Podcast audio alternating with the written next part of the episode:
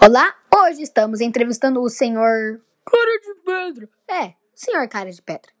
Então, senhor, como foi a invenção do fogo para vocês? Ah, a invenção do fogo foi boa, porque a gente podia se manter quentinho durante a noite e afastar os predadores. Hum. E como foi a invenção da agricultura?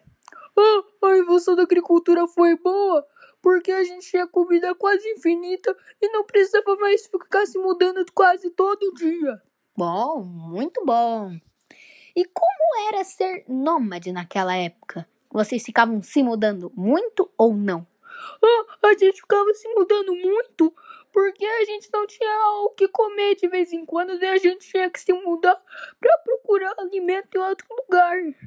Isso era muito ruim porque a gente ficava também muito cansado e às vezes não tinha comida no lugar que a gente ia. Então, hoje entrevistamos o senhor Cara de pedra. o senhor cara de pedra.